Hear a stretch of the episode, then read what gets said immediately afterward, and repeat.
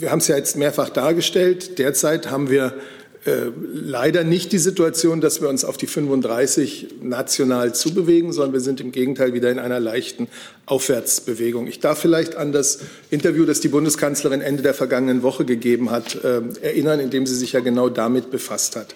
Und da hat sie gesagt, eine der Fragen, die wir äh, mit den Ministerpräsidenten werden klären, ist und beraten werden, ist, ob es durch dieses neue Mittel der Schnelltests, ähm, das die bald, aber noch nicht jetzt, in großer Zahl zur Verfügung stehen werden, auch in Form von Selbsttests für den Bürger und die Bürgerin, ob wir dadurch einen Puffer schaffen können, der es uns ermöglicht, bestimmte Öffnungsschritte auch oberhalb der Inzidenz von 35 ähm, schon in Angriff zu nehmen. Und die Frage ist dann eben, wie viel oberhalb von 35 ähm, oder 50.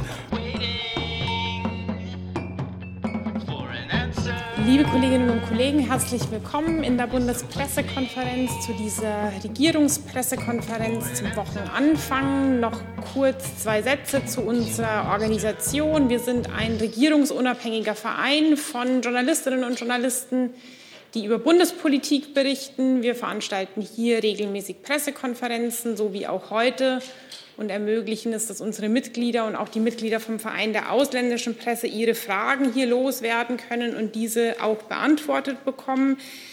Wir haben heute einen Bericht aus dem Corona-Kabinett, beginnen aber vorher mit dem Thema Myanmar. Und dazu übergebe ich das Wort an Herrn Seibert. Ja, vielen Dank. Einen schönen guten Tag auch von mir, meine Damen und Herren. Ich will tatsächlich für die Bundesregierung über die jüngsten Entwicklungen in Myanmar nach dem Militärputsch äh, Stellung nehmen. Die jüngste Entwicklung dort ist bestürzend.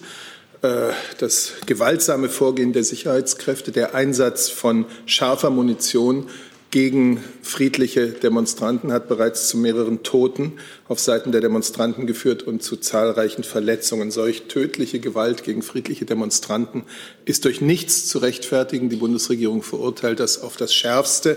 In ähnlichem Sinne haben sich ja auch der hohe Vertreter der Europäischen Union, Josep Borrell, und UN-Generalsekretär Guterres geäußert. Die Bundesregierung fordert das Militär und die Polizeikräfte in Myanmar auf, diese Gewalt gegen Demonstranten zu beenden und äußerste Zurückhaltung zu üben. Die Menschenrechte, das Völkerrecht müssen geachtet werden. Wir fordern das Militär auf, im Rahmen eines Dialogs die Rückkehr zum Demokratisierungsprozess zuzulassen.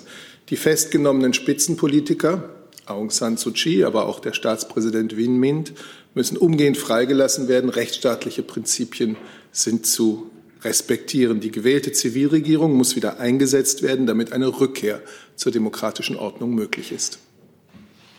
Dann ergänzt das AA dazu. Ja, danke. Ich darf noch zwei Elemente äh, beitragen. Zum einen die Information, dass die Position, äh, die Herr Seibert gerade vorgetragen hat, äh, auch ähm, dem, gegenüber dem Militär von Myanmar äh, dadurch äh, von unserer Seite zum Ausdruck gebracht wird, dass das Auswärtige Amt für heute die Botschafterin Myanmars einbestellt hat. Ähm, zum anderen äh, möchte ich ähm, für die Bundesregierung erklären, dass wir den regionalen Dialogansatz der Regionalorganisation ASEAN um aus Auswegen nach der Krise zu suchen, unterstützen. Und in diesem Zusammenhang begrüßen wir insbesondere das für morgen geplante Treffen der ASEAN-Außenminister zu Myanmar.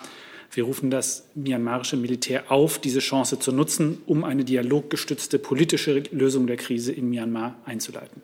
Danke.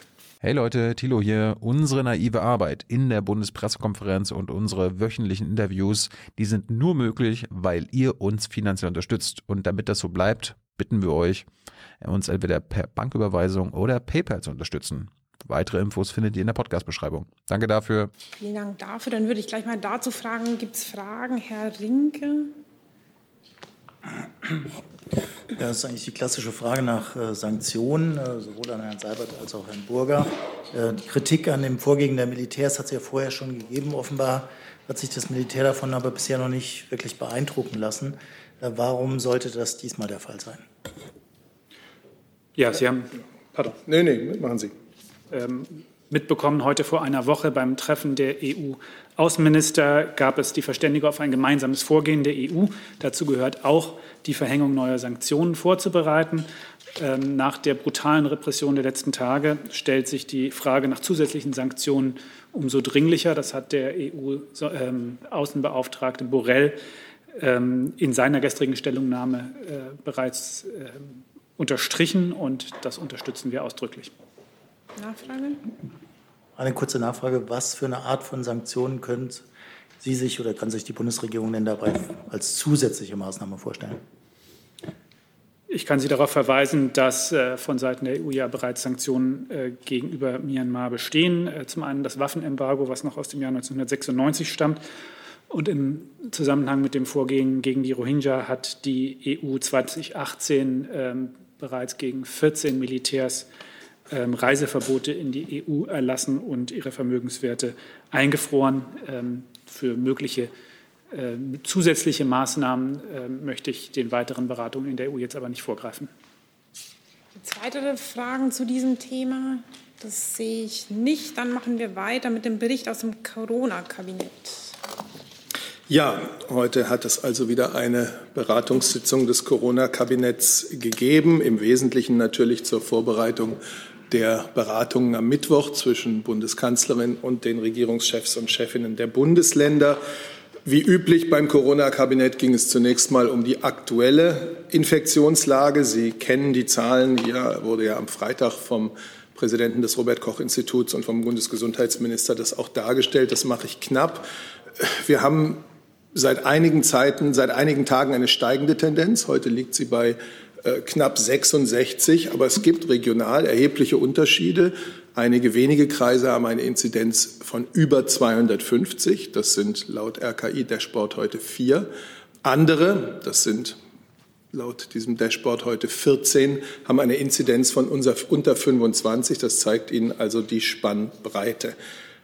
Die Zahl der Menschen, die intensivmedizinisch behandelt werden müssen, geht in der Tendenz weiter zurück. Eine sehr gute Nachricht. Äh, zurzeit sind das gut 2800 äh, Patienten in der Intensivmedizin mit Corona. Äh, zur Erinnerung, Mitte Januar war das eine Zahl bei etwa 5700, also gut das Doppelte. Gute Nachricht ist auch, dass der Inzidenzwert bei den über 80-Jährigen weiter zurückgeht. Darauf hatte Professor Wieler hier ja am Freitag auch hingewiesen. Das sind also erste Effekte der Strategie, diejenigen zuerst zu impfen, die ein besonders hohes Risiko für einen schweren oder gar tödlichen Verlauf von Covid-19 haben.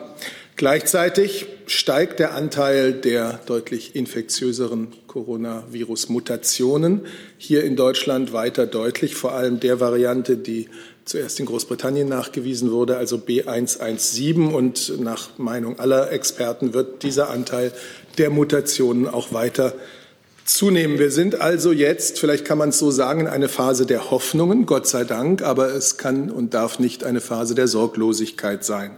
Hoffnungen macht die Impfkampagne, die jetzt Woche für Woche mehr Schwung bekommen, mehr Menschen erfassen wird. Hoffnungen machen natürlich auch die Tests, wenn sie in absehbarer Zeit als wertvolles Mittel in der Pandemie massenhaft zur Verfügung stehen werden. Hoffnung macht, dass wir es gemeinsam geschafft haben, dass unser Gesundheitssystem derzeit nicht überlastet ist. Ich habe gerade die Zahl der, die sinkende Zahl der Corona-Intensivpatienten genannt und Hoffnung macht der kommende Frühling sowieso. Aber deswegen müssen wir uns trotzdem den Realitäten stellen. Wir sind, wie gesagt, wieder in einer Phase zunehmender Infektionszahlen. Noch ist es eine leichte Zunahme. Alle unsere Anstrengungen sollten dahin gerichtet sein, dass es keine steilere Zunahme wird. Und zu den Realitäten gehört eben auch, dass wir die Voraussetzungen für den massenhaften Einsatz von Selbsttests eben noch schaffen müssen, dass die Produktion erst groß genug werden muss. Also heißt es, mit den Hoffnungen umsichtig umzugehen, so zu handeln, dass wir das Erreichte nicht wieder zunichte machen, sondern so, dass es wirklich möglich wird, gesicherte Schritte zur Öffnung und Lockerung zu machen, ohne dass man sie später wieder zurücknehmen muss. Und in diesem Geist der Hoffnung, aber eben nicht Sorglosigkeit, arbeitet die Bundesregierung auf die Beratungen des Mittwoch hin. Herr Blank, war Ihre Frage dazu, zu diesem Thema? War sie dann als erstes die? Da weiß man ja gar nicht, wo man anfangen soll, Herr ähm, Seibert.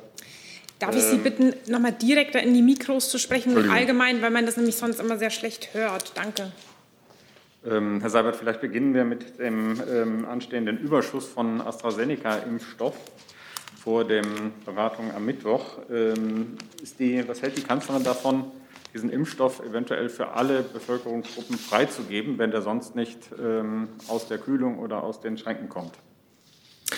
Ja, vielleicht ist es mal an der Zeit, auch zu diesem Überschuss, wie Sie es nennen, äh, manche sagen ja auch von herumliegendem AstraZeneca, Impfdosen und so weiter, ähm, dazu etwas zu sagen. Das ist äh, sicherlich so leicht äh, in so einem Wort nicht auszudrücken. Die Gründe, warum AstraZeneca-Impfstoff noch unverimpft ist, die könnten nämlich sehr unterschiedlich sein. In dieser Zahl ist auch jeweils relativ frisch gelieferter äh, Impfstoff drin. Darin ist Impfstoff enthalten, der zurückgehalten wird für eine zweite Impfung oder eben Impfstoff, der zwar noch nicht verimpft, aber schon für eine Impfung vorgesehen ist. Also ähm, ich glaube, dass man das, diesen Begriff vorsichtig ähm, verwenden muss. Es ist ja sowieso so, dass es da jetzt Veränderungen, das kann der Kollege aus dem Gesundheitsministerium noch besser äh, äh, erklären, dass es da jetzt Veränderungen gegeben hat, dass die Gruppe der ähm, der Erzieher, der Lehrer, der Kita-Kräfte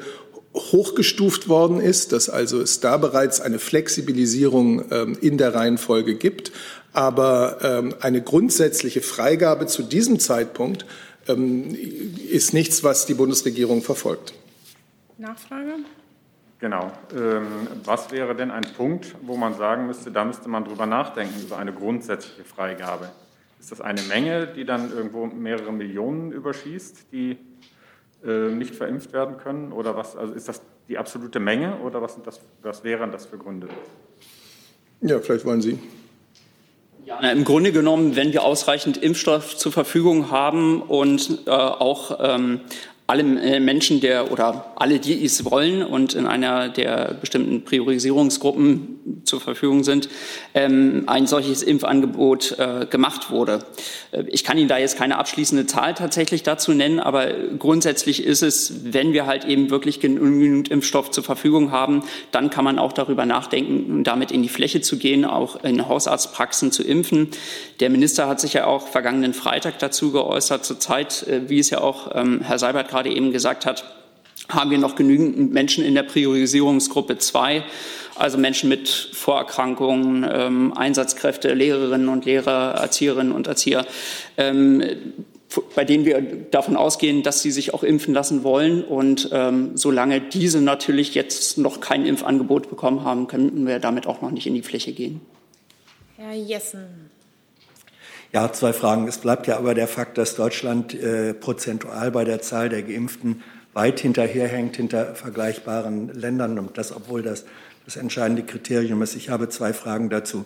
Erstens, Herr Seibert, äh, dem Corona-Kabinett wird nicht entgangen sein, dass der niedersächsische Ministerpräsident relativ ungewöhnlich, aber sehr scharf kritisiert hat, dass die Zulassung äh, des Impfstoffs von Johnson Johnson ähm, immer noch, obwohl in den USA bereits lange zugelassen, in Europa nicht, noch nicht zugelassen ist, ähm, fordert oder wünscht auch die Bundesregierung, dass diese Zulassung äh, schneller geht. Äh, und zum Zweiten die Frage, äh, aus dem politischen Raum wird vorgeschlagen, negative Tests und ähm, Impfungen sozusagen bei der Perspektive auf Lockerungen gleichzustellen. Ist das ein Gedanke, äh, der auch bei Ihnen äh, besprochen oder erwogen wird?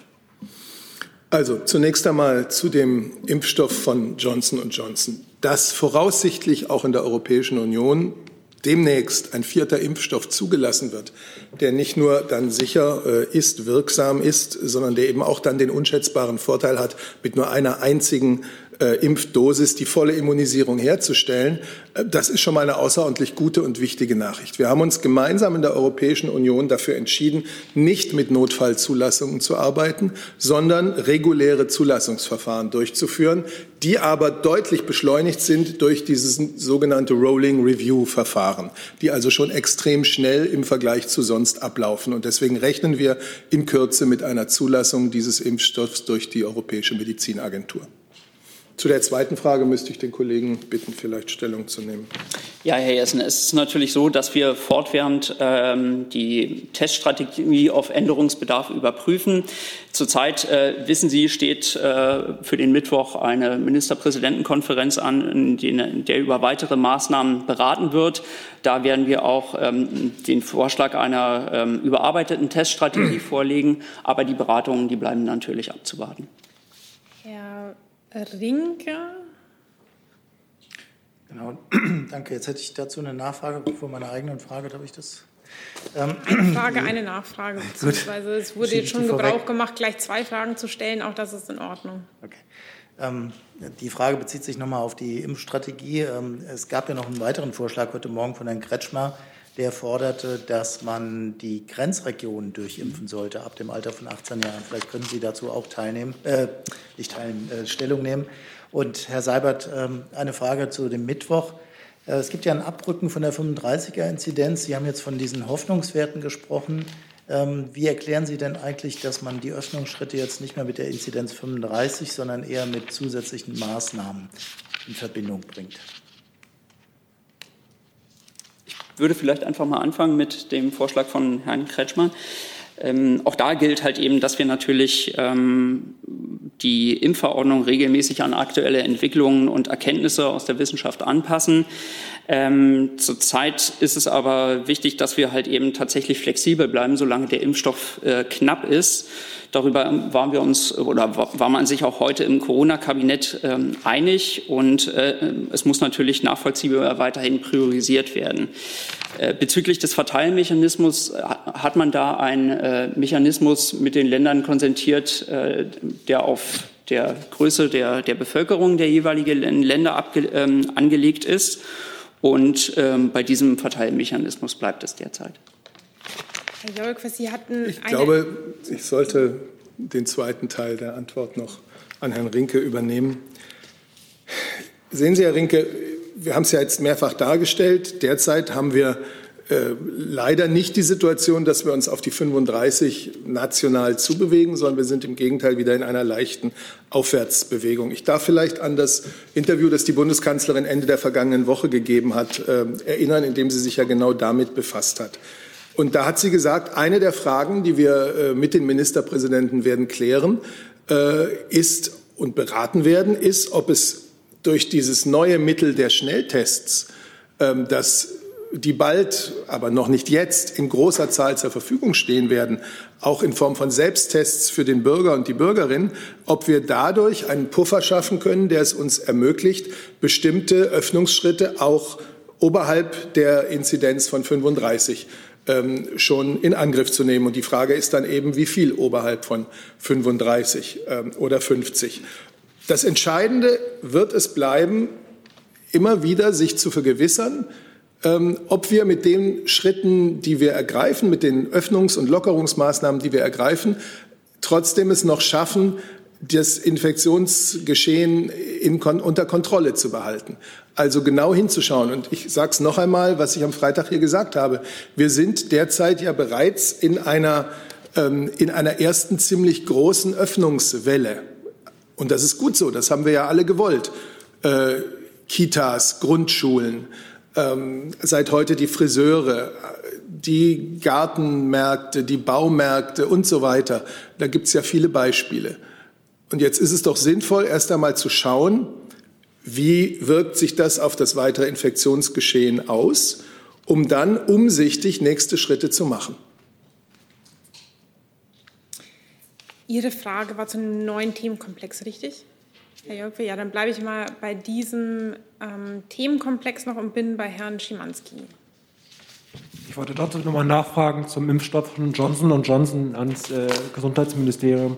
Auch wenn klar war, es soll keine Notfallzulassung geben, geht Ihnen das, dauert das zu lange, die Prüfverfahren? Gibt es Möglichkeiten, sonst schneller zu werden? Muss es die geben? Also, Herr Seibert hat es ja gerade bereits gesagt. Wir haben uns auf europäischer Ebene darauf geeinigt, dass ähm, hier nur Impfstoffe zu, zugelassen werden, die ein reguläres Zulassungsverfahren durchlaufen haben. Ähm, dieses Zulassungsverfahren wird ja bereits durch dieses Rolling Review Verfahren beschleunigt, indem dann halt eben Datenpakete bereits während der klinischen Prüfung auch eingereicht werden können. Und ähm, dieses Zulassungsverfahren haben wir zurzeit und wir gehen auch davon aus, dass wir in einer Kürze, in Kürze mit einer Zulassung von äh, Johnson Johnson rechnen können. Und wenn ich das noch sagen darf, wie gesagt, wir stehen zu diesem gemeinsamen europäischen Beschluss, keine Notfallzulassung zu machen, sondern deutlich beschleunigte äh, reguläre Zulassungen in dem Rolling Review Verfahren. Darüber hinaus muss man sich doch aber fragen, selbst wenn es einige Tage früher ginge oder zwei Wochen früher ginge, würde es denn dazu führen, dass Johnson Johnson Johnson in der Lage wäre, uns auch früher Impfdosen zu liefern? Und nach allem, was man weiß, wäre das gar nicht der Fall. Insofern äh, ist die Frage jetzt ein bisschen theoretisch, wenn ich das so sagen darf. Dann nehme ich an dieser Stelle eine digitale Frage von dem Kollegen Delfs von Bloomberg dazu. Ähm, haben Sie einen Überblick, ich weiß nicht, ob sich das an das BMG richtet, richtet haben Sie einen Überblick, wie viele AstraZeneca-Dosen derzeit ungenutzt in Deutschland lagern? Das hat Herr Seibert gerade gesagt. Also dieses, ich stoße mich so ein bisschen an diesem Wort ungenutzt. Ähm, es gibt unterschiedliche Gründe, wie gesagt, weshalb ähm, Impfstoffdosen von AstraZeneca derzeit äh, nicht verimpft werden. Ähm, das sind die genannten. Und ähm, es, es, gibt einen Impfdashboard auf äh, unserer Webseite und da geben wir auch ausführlich darüber Auskunft, wie viel Impfstoff wurde geliefert und wie viel wurde auch verimpft. Die genauen Zahlen habe ich jetzt gerade nicht parat für, für AstraZeneca, aber die sind auf unserer Webseite tatsächlich zu, zu finden. Dann Herr Blank und dann Herr Reitschuster. Moment.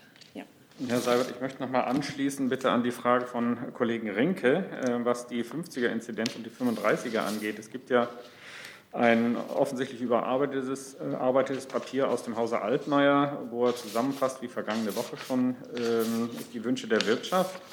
Und da gibt es jetzt eine, einen Passus drin, äh, in dem es heißt, oberhalb einer Inzidenz von 50 Infektionen, also 50er-Inzidenz, ähm, seien Lockerungen zulässig, wenn sie in Verbindung mit zusätzlichen Schutzmaßnahmen im Einzelfall vertretbar sind. Steht da die Kanzlerin dahinter? Also vielleicht sollte der Sprecher oder die Sprecherin des Wirtschaftsministeriums dazu auch noch mal Stellung nehmen. Ich sehe jetzt äh, keinen direkten Widerspruch zu dem, was ich gesagt habe. Wir haben, ich habe gesagt und die Kanzlerin dabei zitiert, dass eines der großen Themen der kommenden Beratung mit den Ministerpräsidenten es sein wird, zu beraten, welchen, welche zusätzlichen Möglichkeiten uns das baldige Vorhandensein von massenhaften Tests, baldiges, noch jetzt nicht, äh, geben wird. Und ob es uns erlaubt, sozusagen einen Sicherheitspuffer äh, einzuziehen äh, und damit Öffnungen, Lockerungsmaßnahmen schon bei einer etwas höheren Inzidenz als denen, die wir ursprünglich ins Auge gefasst hatten, zu ergreifen. Da sehe ich jetzt keinen Widerspruch, aber ich würde trotzdem den Beratungen des Mittwochs dann auch nicht weiter vorgreifen wollen. Dann nehme ich, an diese, mhm. Dann nehme ich an dieser Stelle noch eine Frage digital dazu, die unmittelbar daran anschließt. Die Kollegin Sorge von Dow Jones News fragt, äh, bei welchen genauen Ausnahmen bzw. Einzelfällen dies möglich sein soll in Bezug auf den von Herrn Altmaier vorgeschlagenen Papieröffnungen im Einzelfall über der 50er-Inzidenz zuzulassen. Das richtet sich speziell an das äh, BMW. Ja, vielen Dank. Also auch ich kann natürlich den Beratungen äh, am Mittwoch nicht vorgreifen. Ich will vielleicht noch mal ein bisschen einordnen, ähm, zu den Vorschlägen. Sie wissen ja, Minister Altmaier hat in den vergangenen Wochen eine breite Diskussion zu dem Thema ähm, Öffnungsperspektive, verantwortungsvolle Öffnungsperspektive geführt. Wir haben am 16.02. den Wirtschaftsgipfel bei uns im Haus gehabt. Am vergangenen Freitag, am 26.02. gab es eine Sonderwirtschaftsministerkonferenz mit den Ländern und im Anschluss daran hat Herr Altmaier auch in einer Pressekonferenz den, den Stand der Diskussion skizziert. Und das Ergebnis dieses breiten Dialogs haben wir jetzt eingebracht ähm, und an die Mitglieder der Ministerpräsidentenkonferenz übermittelt, damit äh, diese Vorschläge eben einfließen können in die vorbereitenden Arbeiten der Ministerpräsidentenkonferenz. Und es geht eben darum, ähm, Vorschläge ähm, aus der Wirtschaft, aus den Ländern ähm, zu überbreiten für ein verantwortungsvolles und branchenübergreifendes Öffnungskonzept. Und ich kann jetzt nicht auf einzelne Details eingehen, aber es ist natürlich klar, dass Schnelltests bei weiteren Öffnungen auch eine wichtige Rolle spielen werden. Dann Nachfrage von Herrn Blank noch. Ja, ganz kurz, Herr Seibert, zu den Schnelltests. Herr äh, Braun hatte gestern bei Anne Will gesagt, äh, zwei kostenlose Schnelltests. Können Sie das nochmal äh, bestätigen und präzisieren, in welchem Zeitrahmen und wie die dann ausgeführt werden können? Das blieb so ein bisschen offen, ob das auch die Selbsttests zu Hause sind oder beim Apotheker oder im Krankenhaus oder in den Testzentren. Können Sie das nochmal bestätigen? Also es sind zwei Selbsttests geplant pro Menschen, pro Zeiteinheit und äh, kostenlos. Und wann wird es die dann geben? Ich kenne, ich habe gestern versäumt, Anne Will zu sehen, deswegen kenne ich die äh, Äußerungen des Chefs des Bundeskanzleramtes nicht. Ich kann deswegen nur das sagen, äh, Schnelltests können ein Mittel sein, um Öffnungsschritte abzusichern. Da gibt es diverse Fragen zu klären, äh, die mit dem vermehrten Einsatz von Tests zusammenhängen. Zum Beispiel die Beschaffungssituation, daraufhin habe ich angespielt. Äh, wie viele Schnelltests werden wirklich äh, zu einem bestimmten Zeitpunkt X zur Verfügung stehen? Ausreichende Testkapazitäten, also ich rede ja, wir reden ja jetzt nicht nur von Selbsttests, sondern auch von Schnelltests und das Thema der Vergütung. Und das alles ähm, werden Themen sein, die am Mittwoch zu beraten sind. Es tut mir leid, dass ich dem jetzt nicht vorgreifen kann, aber ähm, Sie müssten einfach noch mal schauen, was er bei Anne Will gesagt hat. Es ist Gegenstand der Beratungen. Herr Reitschuster, war Ihre Frage unmittelbar dazu, zu diesem Themenkomplex? Zu Corona, ja. Okay, aber dann würde ich noch mal kurz die Kollegin dazwischen nehmen, weil die unmittelbar daran anschließt und dann komme ich zu Ihnen um das thematisch ein bisschen zu bündeln. Juli Kurz von der ARD. Ich wollte noch einmal nachfragen, kann man denn jetzt erwarten, dass in naher Zukunft es wirklich eine Teststrategie gibt, die verknüpft die Öffnungsstrategie mit der Teststrategie? Denn das, was ja gesagt wird, ist nur, wenn man wirklich diese Tests strategisch einsetzt, dass man damit auch wirklich einen Effekt erzielt. Also dass man meinetwegen die Menschen zweimal die Woche testet regelmäßig. Ja, genau. Äh, das ist äh, das, was ja geschehen soll im März, wie die Bundeskanzlerin gesagt hat. Das Thema der immer stärker zur Verfügung stehenden und ständig auf den Markt jetzt äh, drängenden Tests, vor allem auch Selbsttests, zu verbinden mit einer umsichtigen, klugen äh, Öffnungsstrategie. Diese beiden Dinge zusammenzubringen, das ist äh, Gegenstand auch der Ministerpräsidentenkonferenz und der Beratungen mit der Kanzlerin am Mittwoch. Dann bin ich bei Herrn Dreitschuster. Das ist die. Warten Sie mal ganz kurz, ich sehe das Mikro von hier aus nicht. Jetzt funktioniert es wunderbar. Herr Seibert, die Bild hatte einen großen Bericht am Wochenende. Sie zitiert einen, wie sie nennt, führenden Immunexperten und der sagt, Skepsis gegenüber AstraZeneca-Impfstoff sollte man dadurch beenden, dass die Bundeskanzlerin sich live im Fernsehen mit dem Präparat impfen lässt. Wie stehen Sie zu diesem Vorschlag? Ja, dieser Vorschlag ist ja jetzt nicht in der zugespitzten Form des Fernsehens, aber sonst immer wieder gemacht worden, auch von Ihnen, äh, aber auch von vielen anderen. Die Bundeskanzlerin hat sich dazu auch immer wieder geäußert. Sie hat gesagt, ich lasse mich dann impfen, selbstverständlich, ähm, wenn ich dran bin. Es gibt eine ganze Reihe von äh, Berufsgruppen, die in ihrem Alltag, beruflichen Alltag nicht das leben können, was ich leben kann, nämlich Abstand und absolute Sicherheit. Ähm, und die sind zuerst dran. Da hat sie zum Beispiel auf die, auf die Kita-Erzieher und Erzieherinnen, auf die Menschen äh, in den Grundschulen und so weiter angespielt. Und das ist die Haltung, die sich auch durch die Äußerung dieses Experten jetzt äh, nicht geändert hat. Das heißt nicht, aber das ist ja auch klar, dass die Bundesregierung nicht bei jeder Gelegenheit darauf hinweist, dass dieser AstraZeneca-Impfstoff ordnungsgemäß freigegeben worden ist von der europäischen äh, Behörde dass er empfohlen wird äh, von unseren Autoritäten für den Einsatz äh, in einer bestimmten äh, Altersgruppe. Da gibt es möglicherweise Veränderungen. Das hat der Chef der STIKO angekündigt, aber noch ist es nicht so weit. Und dass deswegen die Bürger darauf vertrauen können, dass das ein sicherer und wirksamer Impfstoff ist und entsprechend er auch eingesetzt wird. Nachfrage. Sie haben gesagt, die Bundesregierung weist bei jeder Gelegenheit darauf hin. Haben Sie irgendwelche Ideen, Konzepte, wie Sie dieses Vertrauen erhöhen äh, wollen? Zum Beispiel könnte die Kanzlerin ja sagen, dass wenn sie dran ist, dass sie dann AstraZeneca nimmt. Sie wissen aber, dass auch das ist Gegenstand vieler Fragen und Antworten gewesen, dass wir derzeit gar nicht in einer Situation sind, bei einem insgesamt eher ähm, noch nicht ausreichenden äh, Impfstoff Reservoir ähm, zu sagen, ich möchte mit diesem oder mit jenem geimpft werden. Das Entscheidende ist, dass es äh, dass, dass alle drei Impfstoffe, die derzeit in Deutschland auf dem Markt sind, einen regulären und vollwertigen äh, Überprüfungs, äh, ein vollwertiges Überprüfungsverfahren durchlaufen haben und man deswegen von Wirksamkeit und Sicherheit ausgehen kann. Außerdem hat die Bundeskanzlerin darauf hingewiesen, dass sie 66 Jahre alt ist und äh, derzeit die STIKO den Einsatz von AstraZeneca für das Alter bis 64 äh, empfiehlt.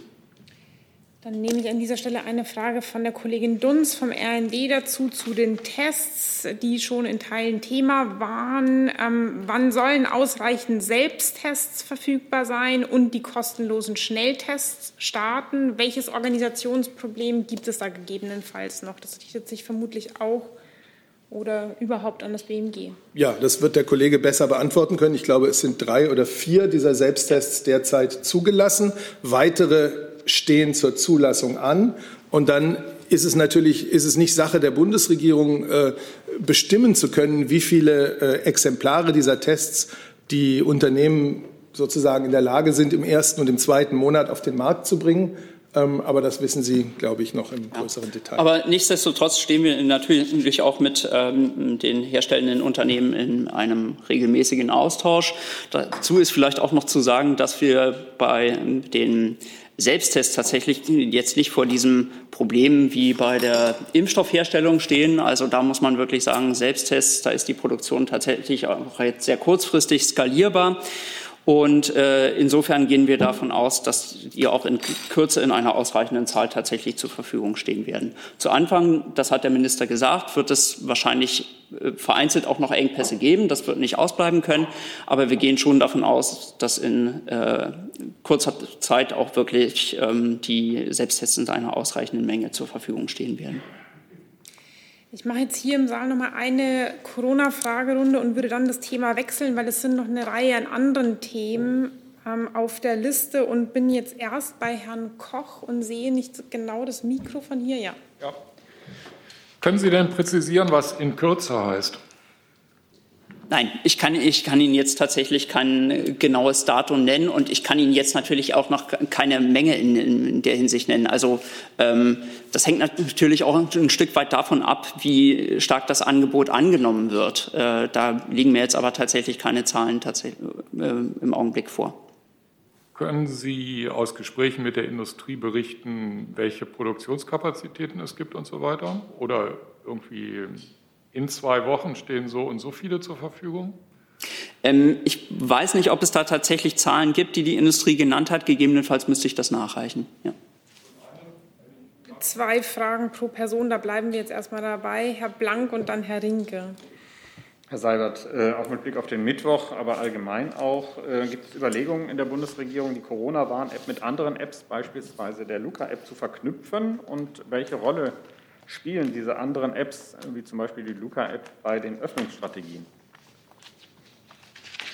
Also zunächst einmal hat die Corona-Warn-App eine wichtige Funktion oder sagen wir mal drei wichtige Funktionen. Das eine ist die schnelle Übermittlung von Testergebnissen. Ich suche gerade die Zahlen, damit ich Ihnen erzählen kann, was die neuesten Zahlen dazu sind. Die sind nämlich relativ eindrucksvoll. So. Wir haben 25,8 Millionen Downloads. Ähm, 97 Prozent der niedergelassenen Labore sind an die Corona-Warn-App angeschlossen. Und das ist ein wichtiger Punkt, denn das macht es möglich, dass jetzt fast 9,4 Millionen Testergebnisse auf dem digitalen Weg direkt in die Corona-Warn-App übermittelt worden sind von den angeschlossenen Laboren. Und 263.000 User, das ist die letzte Zahl, haben ihr positives Testergebnis bislang über die App geteilt. Das heißt, das alleine zeigt schon, wie nützlich sie ist. Erstens das schnelle gewarnt werden. Zweitens die schnelle Übermittlung äh, von, ähm, von Testergebnissen.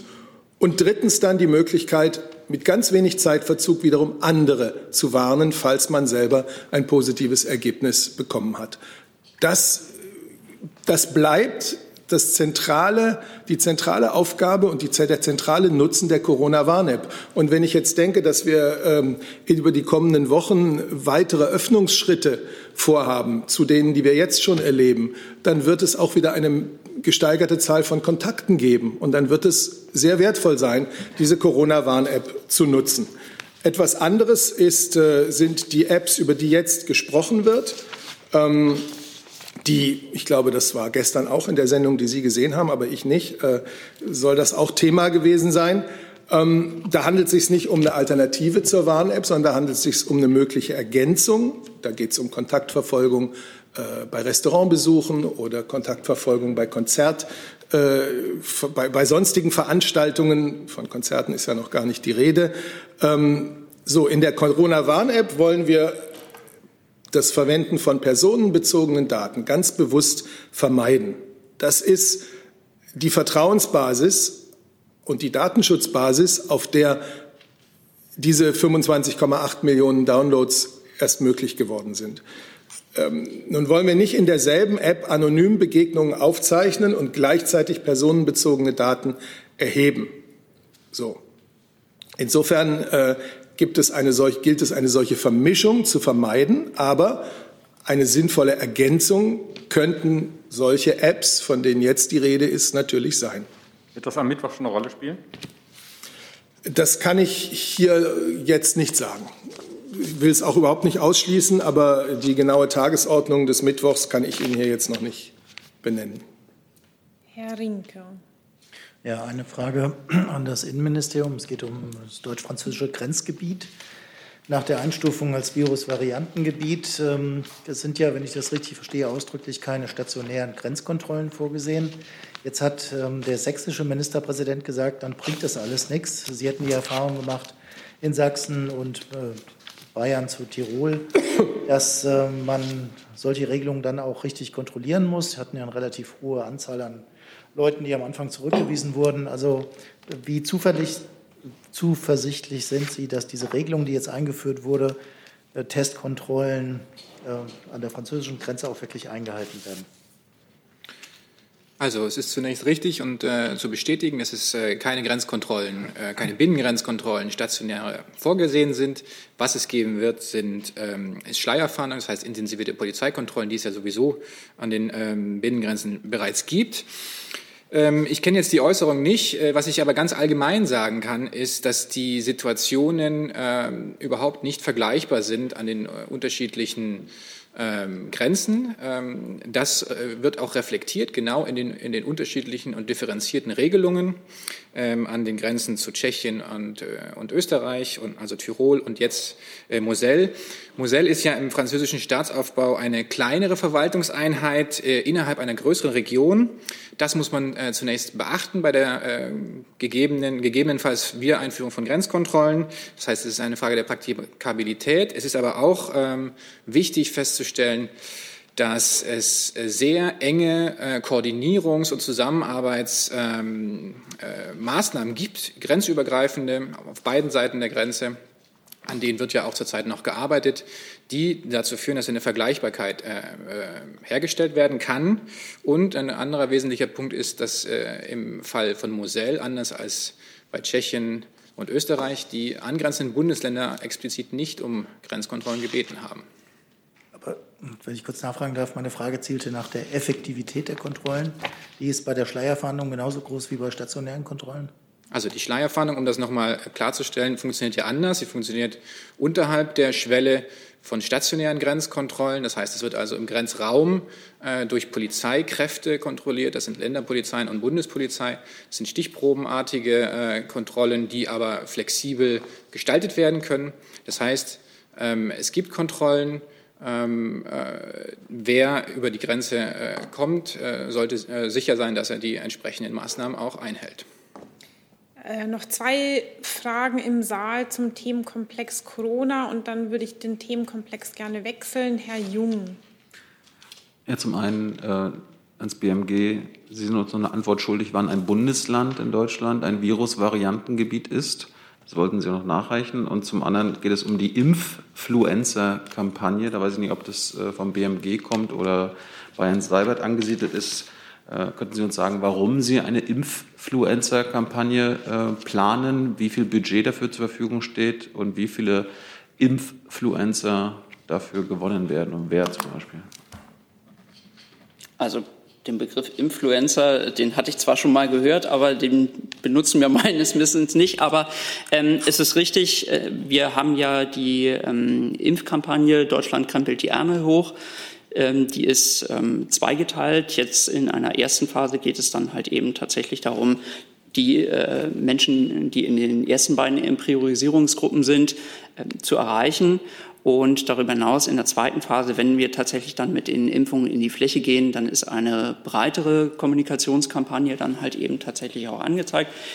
Und diese Kommunikationskampagne, die wird dann tatsächlich auch äh, einige Influencer mit einbeziehen. Ähm, zu Kosten dafür kann ich Ihnen jetzt noch nichts sagen. Insgesamt für die Kampagne Deutschland krempelt die Arme hoch ist ein Mediabudget von 25 Millionen Euro vorgesehen. Die zweite Frage nach den Virus, innerdeutschen Virusvarianten. Innerdeutsche Virusvariantengebiete. Ähm, gibt es, gibt es in der Hinsicht jetzt tatsächlich nicht. Ähm, ich muss ganz ehrlich auch gestehen, ich, mir ist die Frage jetzt nicht mehr geläufig, ähm, aber gegebenenfalls reiche ich das nach. Ich muss, muss tatsächlich dann jetzt noch mal ins Protokoll kommen. Dann Herr Reitschuster. Eine Frage an Herrn noch nicht an jetzt, wunderbar. Eine Frage an Herrn Seibert. Gibt es vor dem nächsten Gipfel wieder eine Beraterrunde und tauscht sich die Bundeskanzlerin vor dem Gipfel auch mit expliziten Kritikern ihres Kurses aus? Und eine Frage an Herrn Gülde. Es gibt kritische Stimmen, die sagen, die Zahl der Neuinfektionen, da wären auch doppelte Tests mit äh, eingeschlossen. Also wenn sich jemand dreimal testen lässt in kurzer Zeit und dreimal positiv getestet wird, dass er dann dreimal auftauchen könne. Ist da etwas dran an diesen Vorwürfen? Wie wird das gehandhabt? Danke.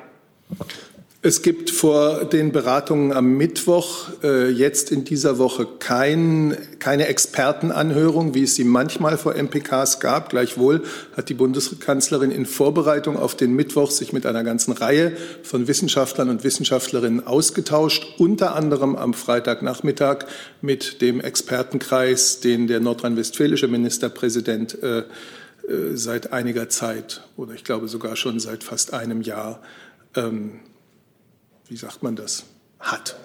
Unterhält. Unterhält, ja, das war mir auch eingefallen, dieser Begriff, den fand ich dann suboptimal, hat.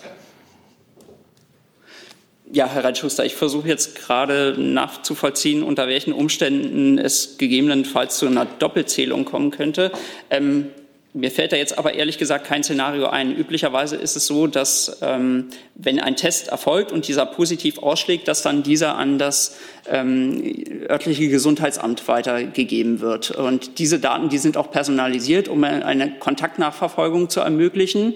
Und insofern, ähm, wenn es dann nach einer ähm, Isolierungsmaßnahme dann beispielsweise noch mal zu einem Test kommen sollte und der ist dann auch noch positiv, dann wird dieser nicht, also ich glaube, darauf, äh, darauf ziehen Sie dann ab, ähm, dann wird dieser üblicherweise jetzt nicht an äh, das RKI als neuer, äh, neuer Fall weitergegeben. Also das habe ich so ehrlich gesagt noch nicht gehört und das ist meines Wissens auch ausgeschlossen tatsächlich.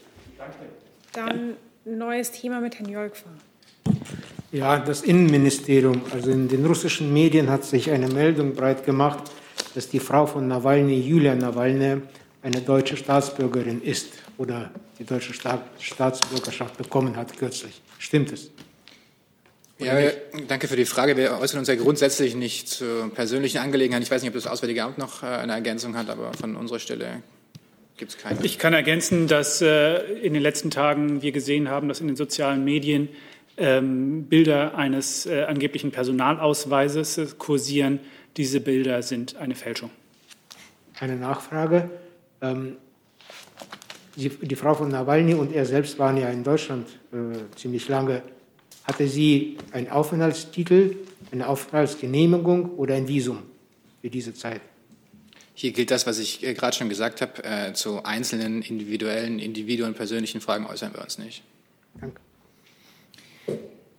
Dann bleibe ich noch einen Moment beim Auswärtigen Amt. Die Kollegin Dudin von EPD fragt, können Sie bestätigen, dass alle in Hamburg gestrandeten Seeleute aus Kiribati nun auch nach Hause reisen dürfen?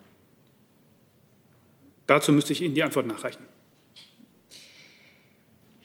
Dann auch an das Auswärtige Amt die Kollegin Dankbar von der Berliner Zeitung fragt, wie reagiert die Bundesregierung auf die Erkenntnisse der US-Geheimdienste, wonach Saudi-Arabiens Kronprinz Muhammad, Mohammed ähm, bin Salam, Entschuldigung, Salman für die Ermordung des Journalisten Khashoggi unmittelbar verantwortlich ist.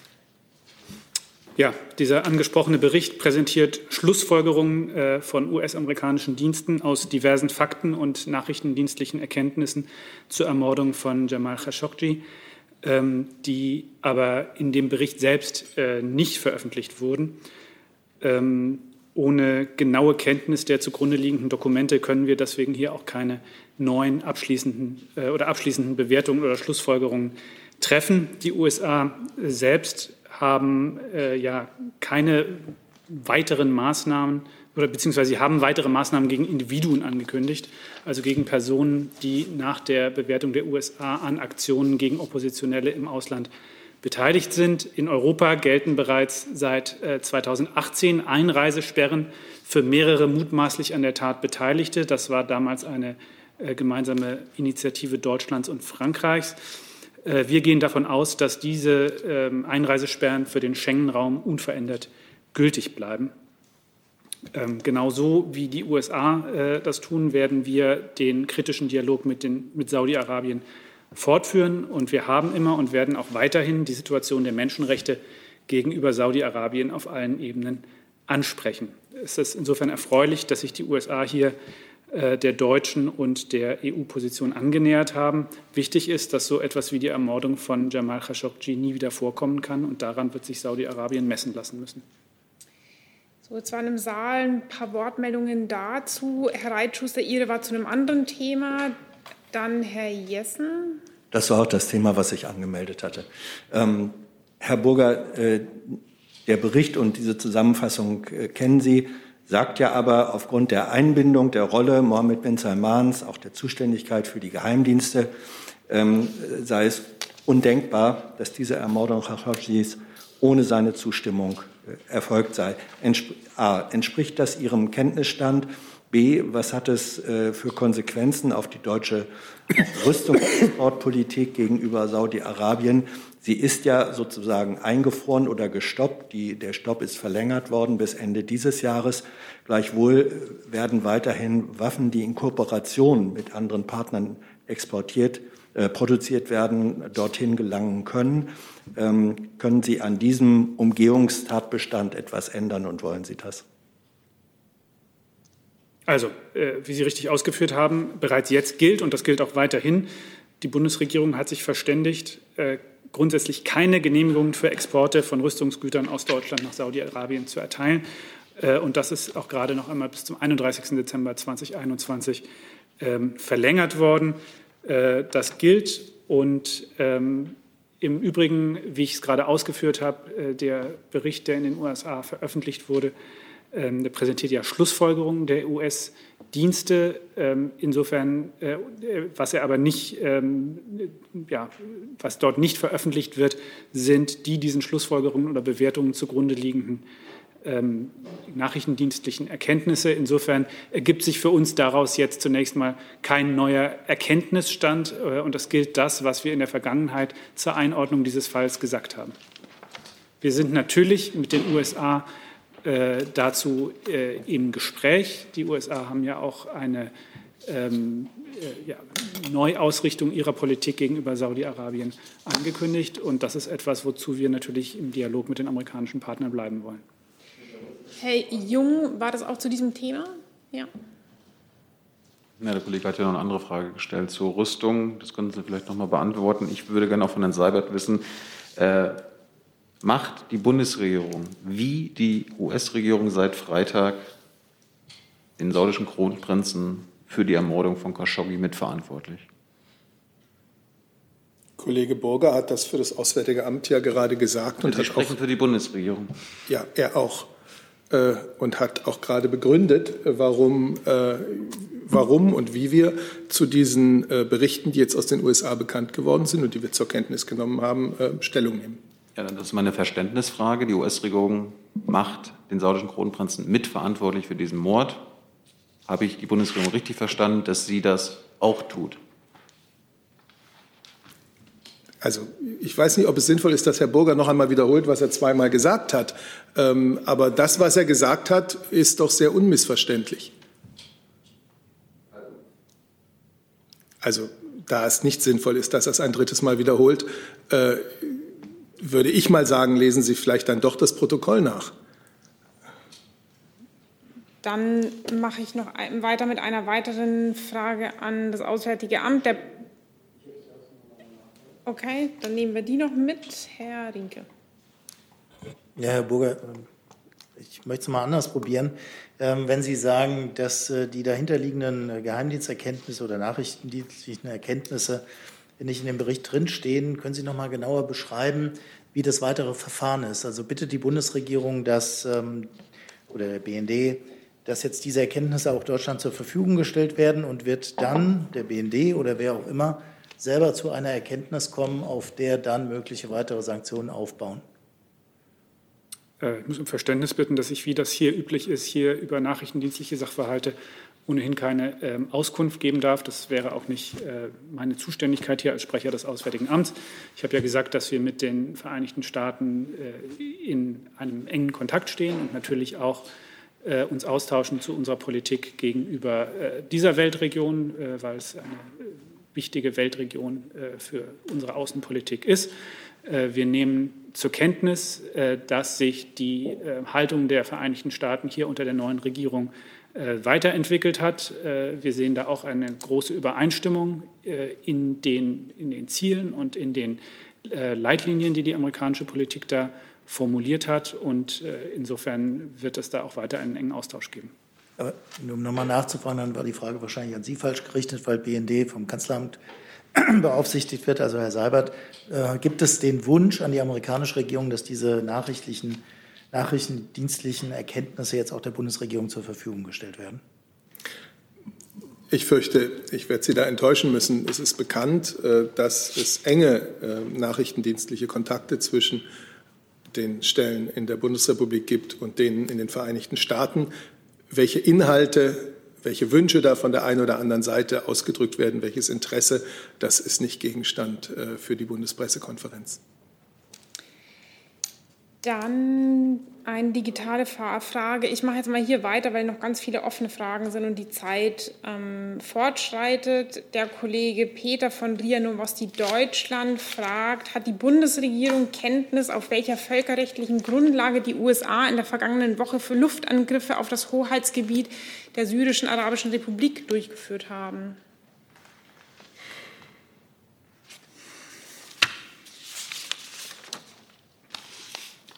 Ich kann ähm, dazu verweisen, dass wir Kenntnis haben ähm, eines über einen ähm, pardon, ähm, äh, von einem Brief äh, des Weißen Hauses an den US-Kongress, der äh, so auch veröffentlicht wurde. Ähm, und in diesem Brief wird Bezug genommen auf Artikel 51 äh, der UN-Charta. Da geht es um das Recht auf Selbstverteidigung. Ähm, und darin begründet das Weiße Haus sein Vorgehen äh, unter anderem damit, dass Syrien nicht in der Lage und nicht bereit ist, die Nutzung syrischen Territoriums durch Gruppierungen, die für Angriffe, in diesem Fall auf US-Truppen, äh, ähm, verantwortlich sind, zu verhindern. Ähm, Herr Jung, ich mache jetzt trotzdem weiter, weil wir noch eine ganze Reihe von Kollegen haben, die noch keine Frage gestellt haben. Und zwar äh, zwei Fragen, einmal an das BMF und an das Verteidigungsministerium. Deswegen würde ich einmal bitte um einen Wechsel bitten.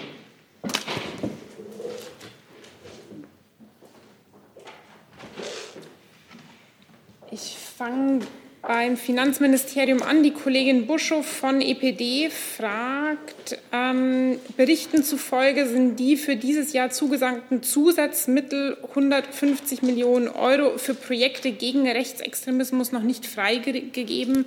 Woran liegt das? Also ich kann erst mal sagen, dass für die Bundesregierung die Bekämpfung von Rechtsextremismus und Rassismus ein zentrales Anliegen ist. Bundesfinanzminister und Vizekanzler äh, Olaf Scholz hat im Zusammenhang äh, mit der Arbeit des Kabinettausschusses zur Bekämpfung äh, von Rechtsextremismus und Rassismus betont, dass die Förderung einer lebendigen, weltoffenen und bunten Zivilgesellschaft auf eine stabile Basis gestellt wird, quasi als Bollwerk gegen fremdenfeindliche und rassistische Umtriebe. Als nächstes stehen, wie auch schon seit längerem bekannt, die Abstimmungen im Rahmen des Kabinettsausschusses Rechtsextremismus und Rassismus an. Hier geht es jetzt um die Frage, wie die zusätzlichen Verstärkungsmittel in Höhe von 150 Millionen Euro verteilt werden. Und die Frage eben, woran es liegt, dass diese Mittel noch nicht abgerufen waren, wurden. Also ich habe ja gerade, also also es geht ja hier nicht um den Mittelabruf, sondern es geht hier um die Frage der zusätzlichen Verstärkungsmittel äh, für, ähm, äh, für sozusagen diese Maßnahmen. Ähm, wie seit längerem geplant, stehen die Abstimmungen dazu, wie diese Mittel verteilt werden, in dem Kabinettausschuss Rechtsextremismus und Rassismus an. Und ähm, dazu äh, wird dort quasi entschieden werden. Mhm. Vielen Dank. Dann komme ich zum Verteidigungsministerium. Ähm, einen Moment, der Kollege Lücking von ND Der Tag fragt, die FAZ hat berichtet, dass sich die Ermittlungen gegen KSK-General Kreitmeier intern verzögert hätten. Mit welcher Entwicklung kann diese Woche beim Thema KSK gerechnet werden? Ja, ähm, zu dem Thema hatte ich mich ja am Freitag hier schon geäußert. Wir haben am Mittwoch ähm, einen Verteidigungsausschuss, bei dem das auch Thema sein wird. Da wird sich die Ministerin zu dem Thema einlassen. Danach wird es eine Information auch für die Öffentlichkeit geben. Und das ist das, was uns in dieser Woche bezogen auf das Thema erwartet. Ähm, der Kollege Vollrath von der Jungen Freiheit fragt auch zu diesem Thema, ist inzwischen ermittelt, wie viel von der Munition, die verschwunden und dann wieder aufgetaucht ist, a, zwischenzeitlich außerhalb von Liegenschaften der Bundeswehr aufbewahrt wurde und b, wie viel davon über Übungsmunition und wie viel scharfe Munition war? Ja, das sind Fragen, die uns auch intensiv beschäftigen. Ähm, die ähm, Sachverhalte zum Munitionsverbleib äh, gehören als ganz wesentlicher Anteil zu den Untersuchungen, die im Moment stattfinden. Die sind aber noch nicht abgeschlossen und deswegen kann ich mich dazu auch im Moment nicht äußern. Okay. So, dann habe ich Herrn Reitschuster noch mal auf der Liste. War das richtig? War da noch eine offene Meldung? Ja. Das ist wieder das falsche Mikro. Jetzt. Jetzt ist richtig. Zwei ganz kurze Fragen. Erst an Herrn Seibert bzw. Herr Burger. Das niederländische Parlament wirft den Chinesen Völkermord an den Uiguren vor. Wie ist da die Haltung der Bundesregierung? Zweite Frage an Herrn Lammert. Nachfrage nochmal, weil Ihr Nachtrag die Frage nicht beantwortet hat. Es geht um diesen Maoisten nochmal, der tätig war für das Innenministerium. Welt schreibt, Staatssekretär Kerber hat sich für ihn eingesetzt. Ministerium sagte, es kannte den nicht. Was stimmt? Kannten Sie ihn oder kann, hat sich Herr Kerber eingesetzt oder nicht? Danke. Ja, vielen Dank. Ähm, zur Lage in Xinjiang hat sich der Außenminister heute vor einer Woche im Menschenrechtsrat der Vereinten Nationen geäußert. Ich darf das kurz zitieren. Unser Bekenntnis zur allgemeinen Erklärung der Menschenrechte lässt auch keinen Raum für die willkürliche Internierung ethnischer Minderheiten wie der Uiguren in Xinjiang oder Chinas hartes Vorgehen gegen bürgerliche Freiheitsrechte in Hongkong. Dem können Sie die Positionierung der Bundesregierung zu dieser Frage entnehmen. Also, Vielen Dank für die Frage. Ähm, ich meine, wir hatten eine Nachreichung auch äh, bereits äh, eingereicht äh, in der Folge letzte Woche, sodass die Frage im Grunde schon beantwortet ist. Ich kann aber noch mal ganz kurz sagen, dass es bei, der, bei dieser Studie es richtig ist, und das hat mein Kollege in der letzten Woche auch deutlich so gesagt, dass das Bundesinnenministerium eine Gruppe von Wissenschaftlern, die bereit waren, ihre Expertise in verschiedenen Bereichen kostenfrei zur Verfügung zu stellen und Einschätzungen zu einem Pandemieverlauf abzugeben, der denkbar war, angesprochen hat. Es ist also, es ist aber falsch, dass eine Person, auf die Sie da konkret Bezug nehmen, angesprochen wurde, sondern es wurden vier Personen angesprochen und dann haben diese Personen wiederum äh, selber mehrere Personen angesprochen, so rum. Der Staatssekretär sich eingesetzt oder nicht? Ich habe mehr jetzt nicht dazu zu sagen, Herr. Herr Jung? Herr Sabat, wie reagiert die Kanzlerin auf die Berichte über Herrn Spahns ähm, geselligen Abend im Oktober? Da gab es ja den Bericht, dass er ein Abendessen mit, also ein angeblich privates Abendessen mit Dutzenden Unternehmern in Leipzig gemacht hat. Äh, einen Tag später gab es den positiven Befund. Am selben Tag war er morgens im Fernsehen und hat über die Gefahren von Geselligkeiten und äh, solchen Meetings gesprochen. Wie bewertet das die Kanzlerin? Hat sie noch Vertrauen in den Gesundheitsminister? Also zu dem Thema, das Sie ansprechen, hat er ja als Abgeordneter, als Parteipolitiker sich bereits geäußert. Das habe ich nicht weiter zu kommentieren. Grundsätzlich kann ich sagen, die Kanzlerin arbeitet eng, vertrauensvoll, sehr gut mit dem Gesundheitsminister zusammen. Jens Spahn hat als Gesundheitsminister in dieser Zeit zahllose Aspekte der Pandemiepolitik gleichzeitig im Blick zu haben und dabei leistet er Großartiges. Wie bewertet Sie dieses Fehlverhalten und gerade von einem Minister, der in dieser Pandemie äh, verantwortlich ist und äh, dann Verhalten von der Bevölkerung einfordert, das er offensichtlich selbst nicht einhält?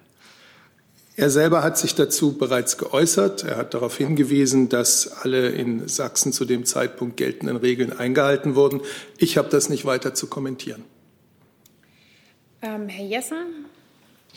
Ist aber die Bezeichnung privates Treffen angemessen, wenn es sich um ein Treffen handelt, aus dem in größerer Zahl Parteispenden hervorgegangen sind?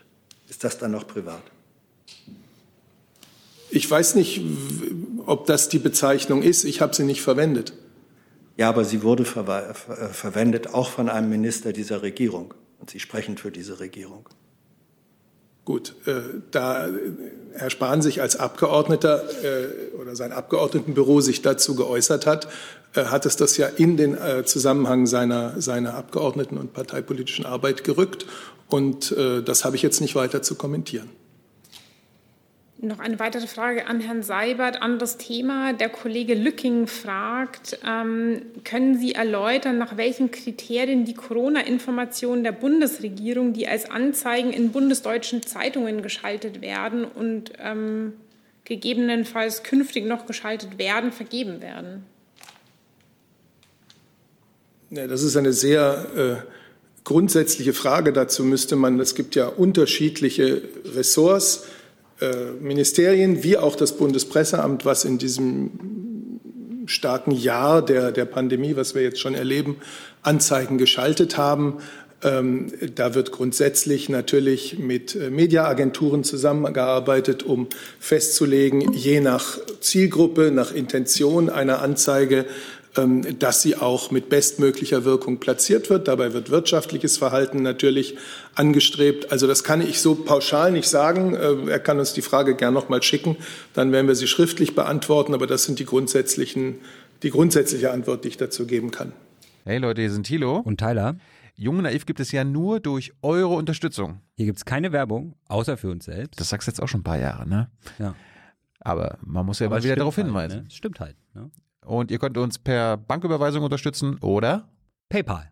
Und wie ihr das alles machen könnt, findet ihr in der Podcast-Beschreibung.